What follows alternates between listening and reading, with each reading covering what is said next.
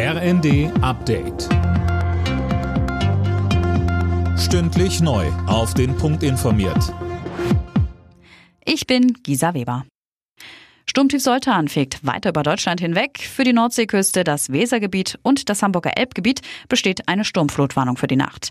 Besonders im Norden kommt es auch weiterhin aufgrund von Sturmschäden zu Verspätungen und Ausfällen im Bahnverkehr. Da diese auch am Freitag noch anhalten dürften, können Zugreisende ihre Tickets auch zu einem späteren Zeitpunkt nutzen, heißt es von der Bahn. Bei einem Schusswaffenangriff an der Karls-Universität in Prag sind 14 Menschen getötet und 25 verletzt worden. Diese Zahlen hat die Polizei am Abend bekannt gegeben.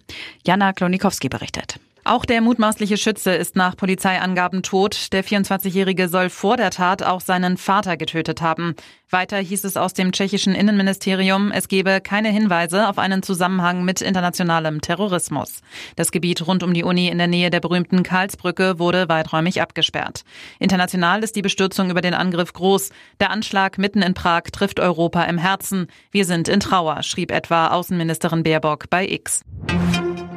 Verbraucherschützer pochen auf ein Klimageld für die Bürgerinnen und Bürger. In den letzten drei Jahren habe der Staat durch die CO2-Bepreisung rund 11 Milliarden Euro zusätzlich eingenommen.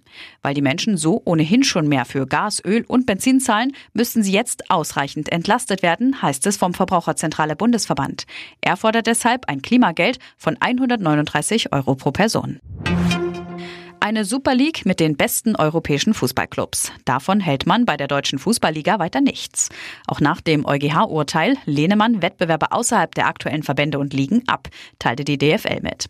Auch der FC Bayern und Borussia Dortmund sind gegen eine solche Super League.